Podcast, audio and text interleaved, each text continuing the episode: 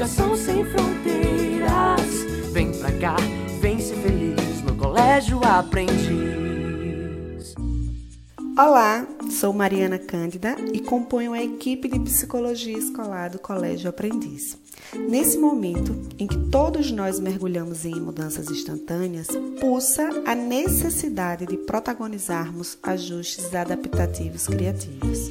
Diante disso, venho aqui convidar você, família, equipe ou discente, a uma reflexão acerca das estratégias de enfrentamento.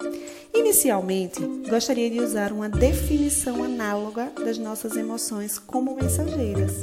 Mensagens estas que, quando enviadas, estão diretamente envolvidas nas relações com o nosso ambiente físico e social. O medo, a ansiedade, a angústia e até mesmo a desesperança são mensagens emocionais comuns a situações desafiadoras. Logo, não devemos evitar esses sinais, uma vez que isso não seria possível. É preciso entrar em contato com essas emoções, aceitá-las a partir de um diálogo, Converse com esses mensageiros, ouça e também registre o que tais sensações provocam em você. Quais as relações sociais que estão sendo atingidas, dentre tantos outros aspectos. Munidos dessa observação e desse registro, tente desenvolver ações que serão provocadoras e mantenedoras de respostas comportamentais adequadas. Essa adequação se utiliza de critérios subjetivos.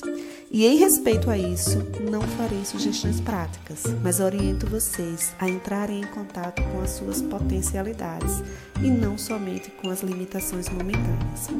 Pois a criação de rotinas que envolve integração social e cumprimento de obrigações pedagógicas ou laborais também são efetivas no ambiente familiar. Após a execução das ações planejadas, solicito que permaneçam em constante reflexão e autoobservação, para que possamos continuar esse ciclo, que pode ser muito benéfico ao enfrentamento e que possui os seguintes aspectos: aceitação, diálogo, ação e reflexão. Reforço ainda que o foco é a solução do agora e não a culpabilidade do que poderia ter sido ou possa vir a ser. Manter-se informado é importante, mas há um limiar estreito entre a necessidade de saber e o excesso de saber. Com carinho, Mariana Cândida.